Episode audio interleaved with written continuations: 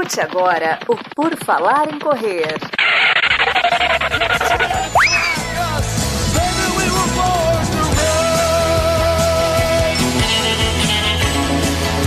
Are you ready to run?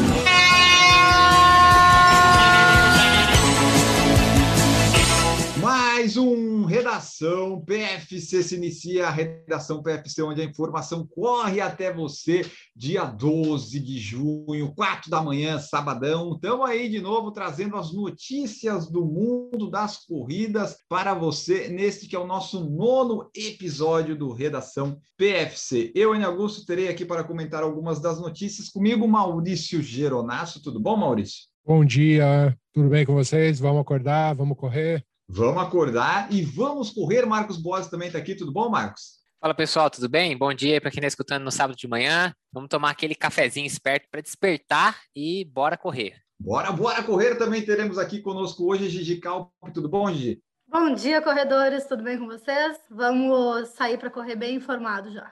Exatamente. Hoje temos notícias muito legais. Eu gosto quando as notícias acontecem depois, quando a gente grava, né? Nós gravamos na quinta, então tudo que acontece depois de quinta é melhor. Apesar de às vezes a gente demorar uns cinco dias para gravar, né? Se a coisa acontece no fim de semana, mas não faz mal, é melhor assim. It's time for the news.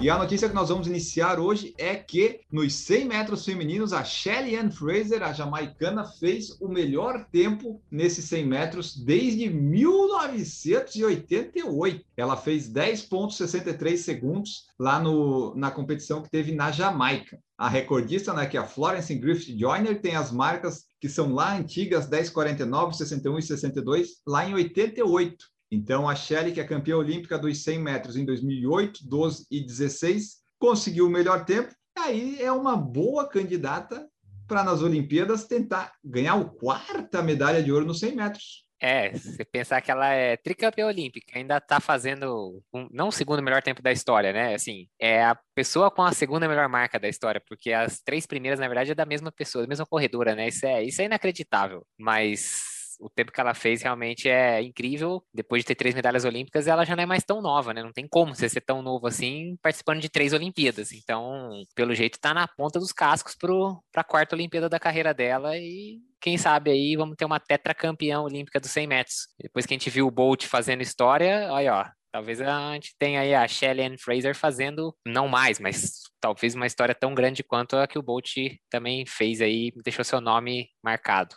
É verdade. Ah, mas eu estava olhando aqui no Rio, ela foi bronze, a informação. Mas enfim, ela toda a Olimpíada desde 2008, ela está ali pontuando. E ela também foi mãe, não sei exatamente quanto tempo que ela foi mãe aqui. Cadê ela? Em 2017, ela deu à luz ao primeiro filho Zion. Então, ela já ganhou as Olimpíadas lá, participou 2016, teve filho agora volta aí a competir. E um dado curioso que eu achei dela aqui é que ela tem 1,52. Ela é mais baixa que a Gigi. é mais baixa que a Gigi. Mas então Tem é isso. ainda.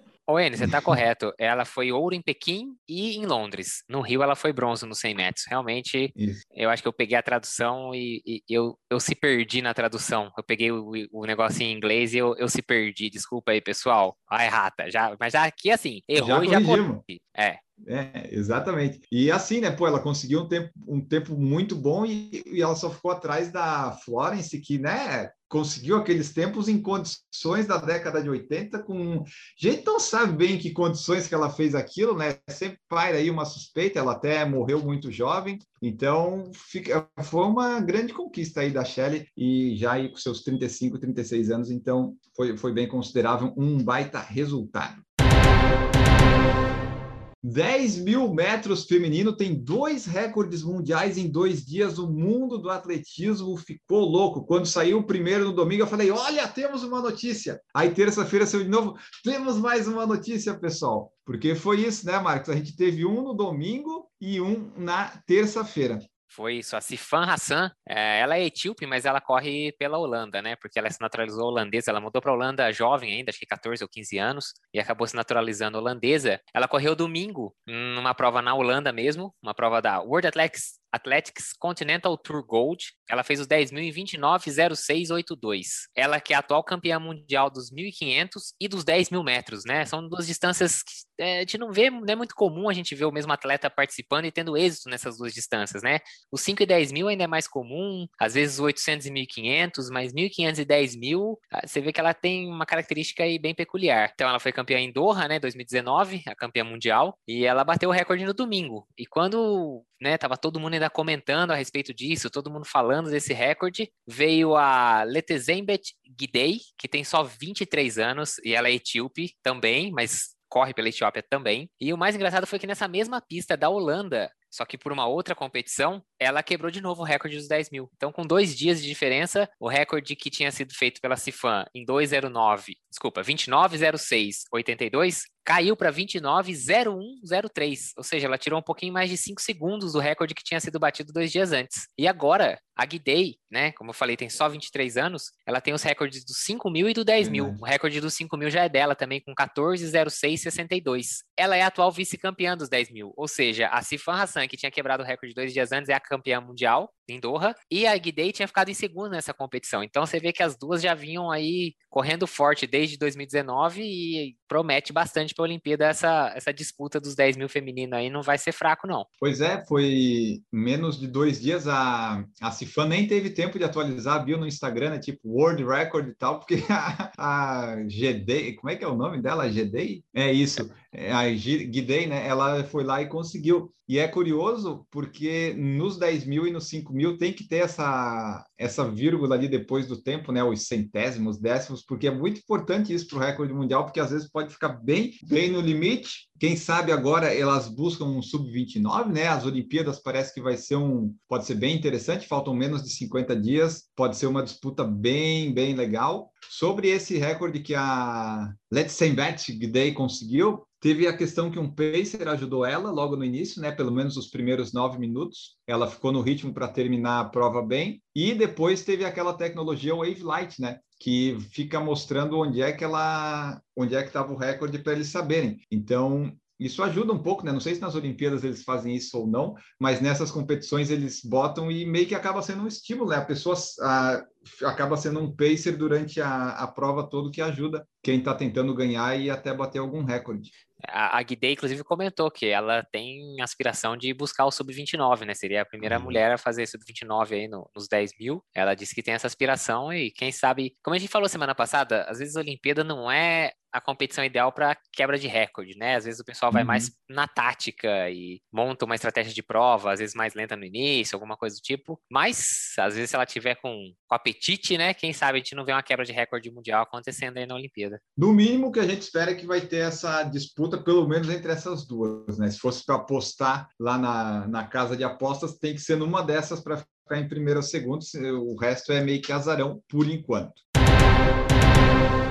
Continuando ainda no atletismo, nós tivemos também, foi no fim de semana, o Mo Farah não conseguiu na prova que ele disputou o índice olímpico para os 10 mil metros. Ele precisava correr ali em 27, 28 ou menos, e ele correu em 27, 50 na sua primeira participação desde 2017 nos 10 mil metros. Ele ficou em oitavo na prova. Ele disse que estava tudo bem antes de correr e tal, daí depois que correu deu problema, vê assim, um incômodo no tornozelo que apareceu há 10 dias. Mas daí ele só manifestou esse incômodo depois que deu ruim no resultado né? É, Mas, assim, acho que acho que nem ele esperava, né? Porque ele foi para competir em provas de longa distância né? depois de ter conseguido Isso. o ouro, dois ouros olímpicos, né? Ele conseguiu em 2012, 2016, ele ganhou os ouros olímpicos de 5 e 10 mil. Depois ele conseguiu o campeonato mundial em 2017, que tinha sido essa última prova, e ele decidiu migrar para as longas distâncias, né? Meia maratona e maratona. Dizer que ele foi mal é, é ser injusto. Ele ganhou é. Chicago, é. mas ele, o melhor tempo dele é 205 alguma coisa, não me lembro agora de cabeça, mas 205 alguma coisa, que a gente sabe que a elite mundial tá um pouquinho acima disso ainda, né? O pessoal tá correndo ali 203 alguma coisa, 204. Talvez ele tenha percebido aí, ou pelo menos achado que a chance melhor dele para a Olimpíada seria voltar para os 10 mil, mas nessa primeira prova não deu bom. Ele sofreu bastante, ficou em oitavo, que nem o Wayne falou. Uh, já tem um outro britânico, que é o Mark Scott, que já está classificado para a Olimpíada, né? Ele já tem o índice olímpico de, de provas anteriores, e ele ainda terminou na frente do Mofara nessa prova. Então, embora o Mofara tenha conseguido ficar entre os dois melhores colocados da Grã-Bretanha, mas ele não atingiu o índice. Então, com isso, ele não conseguiu garantir a vaga, né? Então, ele vai ter mais uma chance agora no dia 25 de junho no Campeonato Britânico de Atletismo. E essa vai ser a última chance, porque, se eu não me engano, a janela dos 10 mil fecha, acho que dia 27 de junho, alguma coisa assim. Tem mais seja... umas três semanas, algo, algo assim. Então, é a última competição que ele vai conseguir participar. Ele poderia ainda também tentar fazer o de 5 mil, mas acho difícil depois do que já aconteceu nos 10 mil, né? Não acho que ele vai se desgastar, até porque ele tem 38 anos, já não é mais um menino. E se é para fazer uma fofoca aqui, pode, Enio? Faz ele treinou a vida inteira com o Salazar, né? E o Salazar foi banido agora há pouco tempo, acho que por quatro anos, por, por envolvimento em escândalos de doping dos seus atletas. E hum. ele deixou de ser treinado pelo Salazar. E, de repente, o desempenho dele nos 10 mil deu uma despencada. Eu não tô falando nada, só estou comentando fatos. É fatos, tá? é isso aí. Fatos. Mas, ó, uma coisa que sempre me agonia quando eu vejo o Mofara no Instagram e tal é que as perninhas dele são muito finas. Eu sempre acho que ele vai quebrar, ele é tipo um galguinho, sabe? Tu acha que vai dar problema, é muito fino, é muito magro.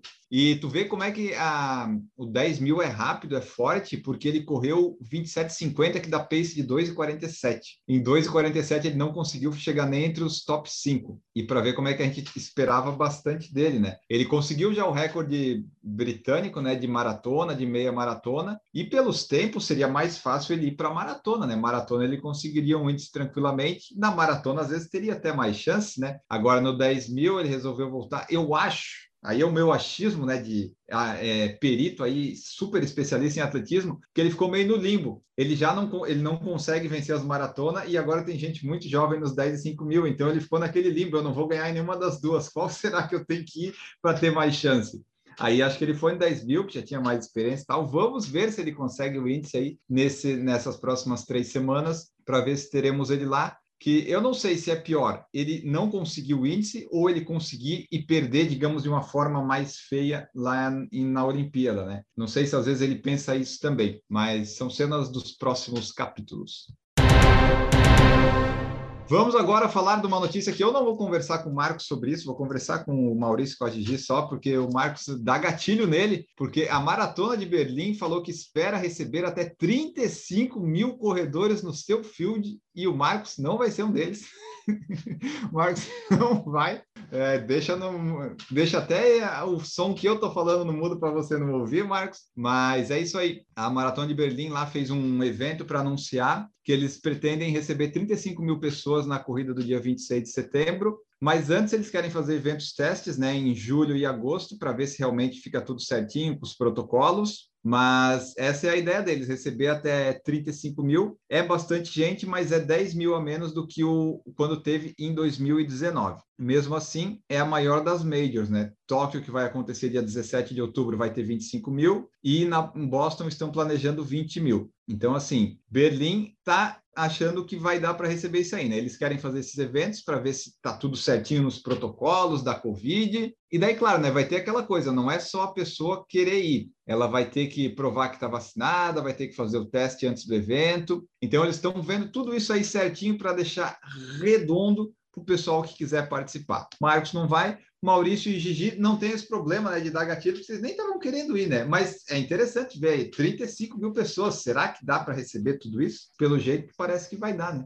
Gente, vocês não estão vendo, mas tá, o Marcos tá com uma lágrima quase caindo do olho. Ele tá muito triste. Ah, é isso aí, né? O, o mundo está saindo da pandemia, que o mundo está se vacinando. O Brasil que está para trás. É, quer falar, o Brasil tá fora do mundo, assim, ó. Exato. Sabe a, sabe a Terra plana? O a gente tá, tá fora. Plana. Eu acho que ó, o, o mundo tá girando e só a gente que vive na Terra plana. É um universo paralelo, a qual as vacinas estão super atrasadas. E aí a gente vai pagar esse preço por muito, muito tempo. Eu queria qualquer aglomeração de 35 mil pessoas. Eu correria uma maratona por isso. Eu tô com muita saudade de aglomerar. Até uma maratona, hein? Aí Até uma maratona eu corria para ter 35 mil pessoas em volta. É, não me inveja essa corrida na, na Alemanha, sendo aqui, que- aqui no Paraná, esse final de semana passado, já teve uma corrida de rua né, com presença de público. estão fazendo aí em Curitiba? Fizeram, não aqui em Curitiba, acho que, se eu não me engano, eu tentei procurar a notícia, acho que foi em Cascavel. Quantas foi- pessoas, tu sabe? Não, vou, vou procurar direitinho aqui, vou colocar o link no, no post da edição. Tá? Foi Gente, eu tô louca, eu tô louca que as provas voltem. eu- aí eu vou ser a louca da uma, uma prova por Né? final de semana, porque eu tô com saudade mesmo.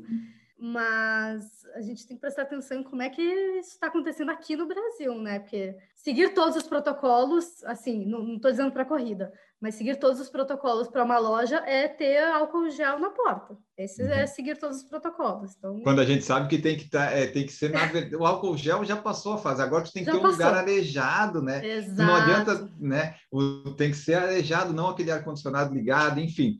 Esse sempre seguindo todos os protocolos de segurança é, é geral, assim, mesmo essas provas, tá? É, tem distanciamento social, você tem que usar máscara, depois você tira. Para mim é tudo conversa boa dormir. Eu só vou participar de uma prova quando eu tiver vacinado com as duas doses e tiver a prova lá liberada e por aí. Enquanto isso, eu não vou nesse, não, eu não vou, deixa, deixa assim. A Gigi conhece Taubaté, tem aquela prova General Salgado, certo, Gigi? Você deve lembrar de quando você morou Uhum, aqui. Sim, já fiz, já fiz. É uma das maiores da região aqui. Aham. E parece que eu, eu não sei, eu, eu não sei ao certo, alguém comentou comigo que ia ter uma General Salgado adaptada aí por esses dias, mas largada em ondas, o grupo não sei o que, grupo não sei o que lá. Eu, eu falei assim, me chamem para a prova quando eu puder passar na minha chegada e abraçar o medalhista. Aí você me chama, porque esse negócio de, ah, não, máscara na largada, corre até o quilômetro não sei o que. Aí eu falei, não, tem que ser, tem que estar tranquilão, aquela corrida do que a gente tá acostumado, né? Tipo, não tem novo normal pra corrida, não. Eu quero o velho normal pra corrida, né? É, teve uma na Serra do Japi, em Jundiaí, ah, que eu acho que foi ok, assim, porque foi realmente bem poucas pessoas. Não é uma zona urbana, né? Era é, é bem interiorzão, tipo a estrada que tu corre, Marcos. E aí foi largada bem em ondas, então me pareceu bem ok. Mas é uma prova muito pequena, não sei nem se é uma prova assim chega a se pagar. Então, ainda estamos aí esperando todo mundo ser vacinado. É, porque vai ter que ter ah, o pessoal tomar as duas doses e tal. Pessoal, os governadores estão tentando dar uma apressada aí, as primeiras doses, estão dizendo que alguns vai até agosto, setembro, outubro. Então, de repente, 2022 as coisas voltem mais ao normal, né? Mas, vai- de repente, alguma coisa no final ali, novembro, dezembro, o pessoal pode tentar fazer, dependendo como andar também. O pior de tudo, sabe o que é, Enio? É perder 180 euros com esse euro de hoje em dia. Isso que é o gatilho, viu? Ah, e é, eu nem vou fazer a conta aqui, senão você vai Não. sair. Não, eu já fiz já um monte de vezes já, não precisa fazer não, tá Tá tranquilo. bom. Eu vou falar pro Carlos pegar o meu kit pelo menos aí no futuro, quando eu for pra Alemanha, quem sabe um dia eu sou sorteado de novo pra essa belíssima prova, eu vou lá e pego minha camiseta de 2021 com ele. E para finalizar aqui as nossas notícias de hoje, nós temos um estudo que vimos aí pelas redes sociais que nós trouxemos aí também para comentar, porque ela é nossa oficial a leitora de estudos, porque eu vejo assim, pô, parece legal esse estudo. Daí eu mostro para a Gigi, ela diz, ah, não é bem assim. Então, vamos comentar sobre esse treino mental aumenta a força e a potência durante o destreinamento, Gigi. O que, que é isso? Então, foi bem interessante, que eu tinha lido o que tinham falado sobre estudo, e daí eu, opa, peraí que a conclusão não, não é o que avaliaram, mas o estudo é bem desenhadinho. Foram 30 atletas de basquete que tiveram que parar por causa da pandemia, então eles já iam destreinar, né? E aí acho que teve bastante gente, bastante pesquisador aproveitando para estudar destreinamento nesses últimos anos de pandemia. E aí eles fizeram algumas semanas lá de treino em casa, tipo calistênico, e aí depois ah, o que, que eles avaliaram? Eles avaliaram agachamento e supino, tanto para força quanto para potência, e fizeram ah, seis semanas de duas corridas por semana, que era o que eles poderiam fazer ah, só saindo de casa, correndo e voltando para casa, era o que era permitido ah, na localização que eles estavam, que acho que, eu, se não me engano, eu estudei inglês. E aí eles fizeram um treinamento mental. Gente, treinamento mental não é minha área de estudo, tá? Então eu vou explicar o que eu estudei para a gente fazer esse news aqui. É, treinamento mental, na verdade, vem desde lá da década de 60, com Platonov, que é um dos grandes autores da teoria do treinamento. Ele já falava em treinamento mental e métodos diferentes de treinamento mental. Ah, mas o que eles fizeram aqui é fizeram um treinamento, fizeram essas medidas de potência e de força para agachamento e supino, e aí passaram seis semanas, um grupo fazendo um treinamento mental de força, um, um outro grupo fazendo um treinamento mental de potência, e é literalmente se imaginar fazendo os exercícios com as séries das repetições pedidas. É isso, é, é, como se fosse uma meditação, só que tu vai te imaginar é, fazendo as séries, tá, do, do, treino. E um grupo controle que só correu, não fez nenhum desses treinos imaginários, digamos assim. E aí, uh, ao final do estudo, avaliaram de novo e, efetivamente, o grupo que imaginou o treino de força ganhou mais força e o grupo que imaginou o treino de potência ganhou mais potência. Isso é muito interessante porque é o poder do cérebro sobre o treinamento. A gente ainda tem muito para descobrir sobre sistema nervoso central e sobre as vias neurais de controle motor. E é basicamente isso: é tu, tu treina as vias neurais. Como é que o movimento se dá? O movimento, na verdade, ele se dá no cérebro, e aí a gente tem uma via neural, o neurônio motor, que é conectado aos músculos, a cada unidade motora, e aí é, esse neurônio vai dar o estímulo elétrico para o músculo se contrair, e aí o movimento é produzido. Então, na verdade, o movimento ele acontece no cérebro. Tanto que as primeiras semanas de treino de uma pessoa sedentária, por exemplo, ela não tem ganho de é, volume muscular, ela tem ganho de força, por via neural. O cérebro aprende o caminho que ele deve fazer mais eficiente para contrair os músculos. E esse ganho de força é por isso, é porque o cérebro aprende o que, que ele precisa fazer. E aí, no caso desse estudo, é, o cérebro melhorou o que, que ele precisa fazer. Então, esses atletas destreinaram menos. A gente só tem que ter cuidado para não extrapolar isso para outras populações. Se foram 30 atletas de basquete, eles são profissionais, eles já têm muita experiência em treinamento de força. Então, a gente não pode afirmar que alguém que não tem experiência em treinamento de força só imagine se fazendo agachamento e tem uhum. esse resultado. A gente não sabe. Até alguém pode pesquisar. E se alguém participar de um grupo de pesquisa, pode. É uma brecha aí.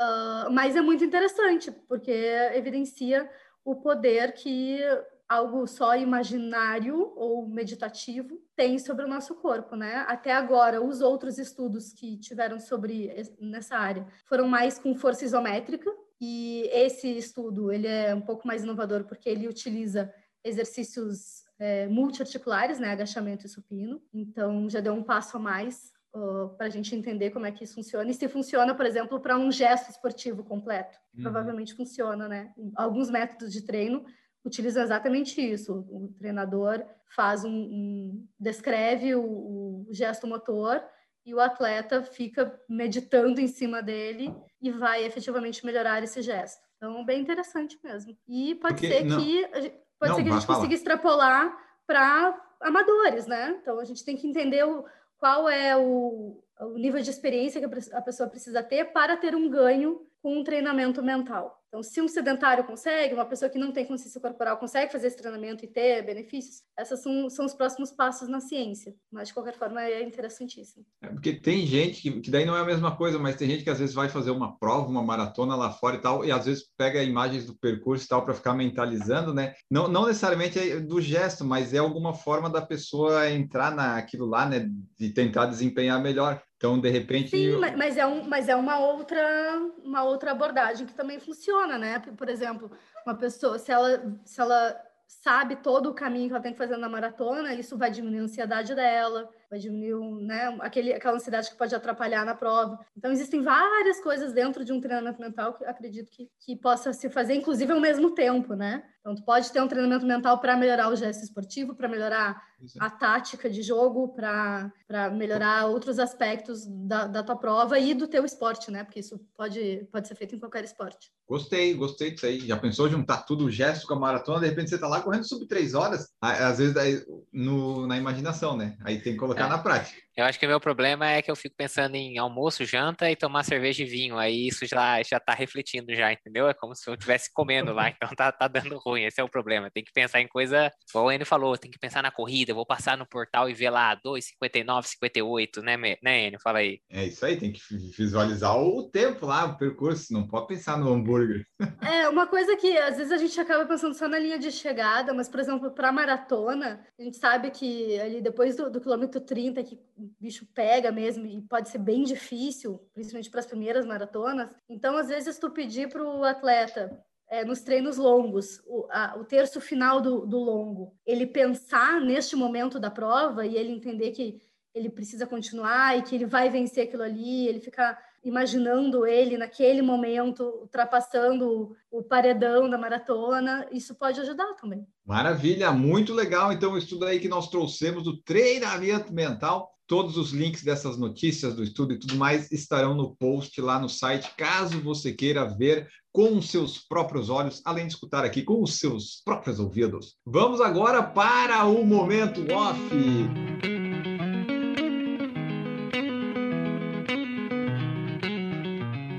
Que que nós estamos fazendo nesse momento off? Vamos começar por Maurício Geronasso, que já tem o momento off dele desde a semana passada para falar para gente. Diz aí, Maurício, qual que é?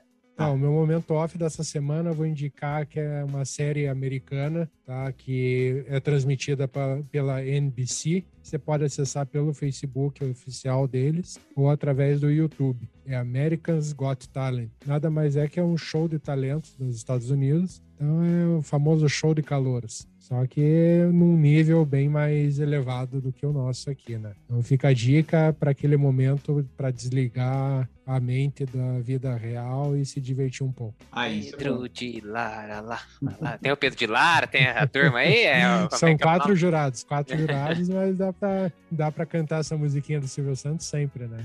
A Ó, Sônia Lima, lá, lá, lá. Então, é, Todo mundo que canta essa música já deve ter morrido, né? Menos o Silvio Santos, provavelmente. Ô, Marcos Bose, qual que é o seu momento off? Hoje eu vou falar de novo de uma série. A série não é muito recente, mas ela ainda está sendo transmitida e acabou de acabar a quinta temporada. E uma coisa legal dela é que são, vão ser seis temporadas. Já está anunciado, ao final da sexta temporada a série terminou. Opa. A série chama This Is Us. É uma série, como eu falei, até agora já foram cinco temporadas. A quinta temporada que acabou umas duas semanas atrás. É, a série retrata uma família americana. São três irmãos gêmeos, o pai e a mãe. Só que a série transita entre o presente, onde os irmãos são adultos, né? Estão ali em torno dos seus 30 e tantos anos, quase 40. Cada temporada vai passando pela idade, né? Um ano deles. Mas fica trabalhando em flashbacks e flash forwards. E aí você vai montando todo esse quebra-cabeça. Mas assim, é uma série drama, mas não é uma série pesada, assim, drama familiar, né? Assim, são coisas rotineiras, coisas do dia a dia das famílias, é, brigas de irmão, é, discussões de pai e mãe. com é, assim, é uma série, é um drama familiar. E esse vai e volta é muito bem trabalhado. Assim, as- a trama se encaixa de uma forma. Você vê algo num episódio, depois de uma temporada, aquela referência, você fala, hum, olha a referência que tinha lá. Assim, a trama é muito bem encaixada, o enredo é muito bem desenhado. E uma coisa que eu gosto é que, assim, vão ser seis temporadas e acabou. Então não fica aquela enrolação, que às vezes, assim, né? Chega na sexta, aí o cara, não, renova por mais duas. Aí vai até a oitava e começa já Eu colocar umas disso. histórias que não tem mais nada a ver. Você fala, ah, a série já se perdeu. Até a quarta temporada dá pra assistir no Amazon Prime Video, pra quem é assinante. A quinta temporada, que acabou de transmitir agora os episódios inéditos, deve entrar na Prime Video em breve, mas ainda não tá disponível no Brasil. Então, pra assistir a quinta temporada, só se você for assinante do Star, é, Star Play, se eu não me engano. Star, É, é Star que é o que, substitui, que substituiu a Ah, Fox, no Brasil. isso. É, é, ou Give Your Jumps, aí eu não vou falar mais nada. É uma série bem legal e falta só uma temporada que deve começar aí mais perto do final do ano. E os episódios têm em torno aí de 45, 50 minutos mais ou menos, não são muito curtos, mas é, é bem dinâmico, assim, a, a trama é bem, muito bem amarrada. E lança o desafio a um ser humano normal assistir essa série e não chorar em todos os, os episódios. Ah, é, rola um desafio, assim, o pessoal fala assim, qual foi o primeiro episódio que você chorou? Ah, no, no terceiro. Ah, não, consegui durar até o sexto, tal. É, tem- sempre tem esse negócio aí, porque são, não é, não é que ela seja apelativa, tá? Mas os dramas familiares são, são, Reais. são é, é bem legal. Assim, você se vê em vários. Eu né, imagino todo mundo, inclusive, porque eu já conversei e fala, a gente se vê em vários, vários momentos da série. Perfeito. Gigi Calpe, qual que é o seu momento off? Bom, como o meu momento off de mapa fez muito sucesso, eu trouxe um outro mapa que eu gosto muito de consultar, só para ficar brincando. É um site, obviamente, só que é um site que, como o mapa que a gente conhece, ah, e todo mapa, ele tem distorções, porque a Terra não é plana, ela é redonda. Ah, a gente só consegue acredito. fazer um mapa com distorções, né? E aí Como a assim? gente.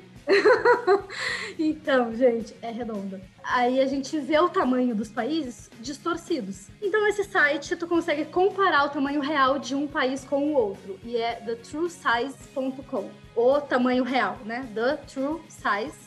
.com. E aí tu, por exemplo, clica lá no Brasil e aí tu arrasta o Brasil até a Europa e aí tu vê que o Brasil é muito maior.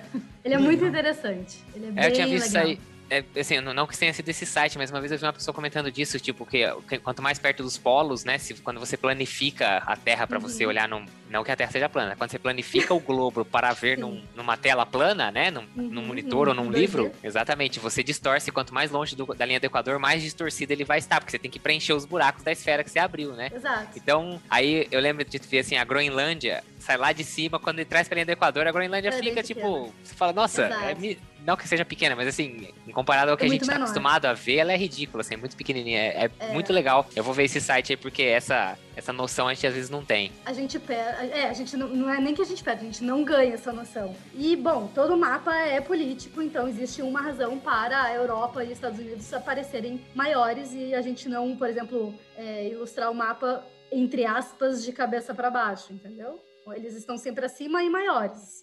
Existe uma razão para isso. Então, vai lá nesse site brincar e ver o tamanho real de todos os países. Maravilha. Ah, depois disso aí eu quase queria indicar para o pessoal ver a Terra é plana no Netflix, mas eu não vou fazer isso. A menos que você queira dar risada, né, e ver como é que as pessoas conseguem, mesmo com tudo dando errado, continuar acreditando naquilo lá. E eu sempre lembro daquele pessoal que foi fazer um cruzeiro lá da, da Terra é plana para ver quando a Terra era plana e né, não conseguiram chegar no, no objetivo. A dica de que eu vou deixar hoje é de uma série que eu gosto muito de ver, porque dá para você ver ela primeiramente legendado, bonitinho, e depois dá para você ver em inglês e legendado para entender as coisas, que eu gosto bastante, que é Brooklyn Nine-Nine. Eles já tá na sétima temporada, que ainda não tá na Netflix, isso me incomoda muito, porque eu tô quase pensando em meios alternativos, e vai ter a oitava temporada, que é a temporada final, que já foi anunciada, que vai sair dia 12 de agosto, vai ser lançada e vai acabar dia 16 de setembro. Então, é uma série que já tem data para acabar, igual o Marcos falou lá da This Is Us, eu gosto disso, tipo, a série já acabou, não vai ter possibilidade de renovação. Então, é bom que acabe,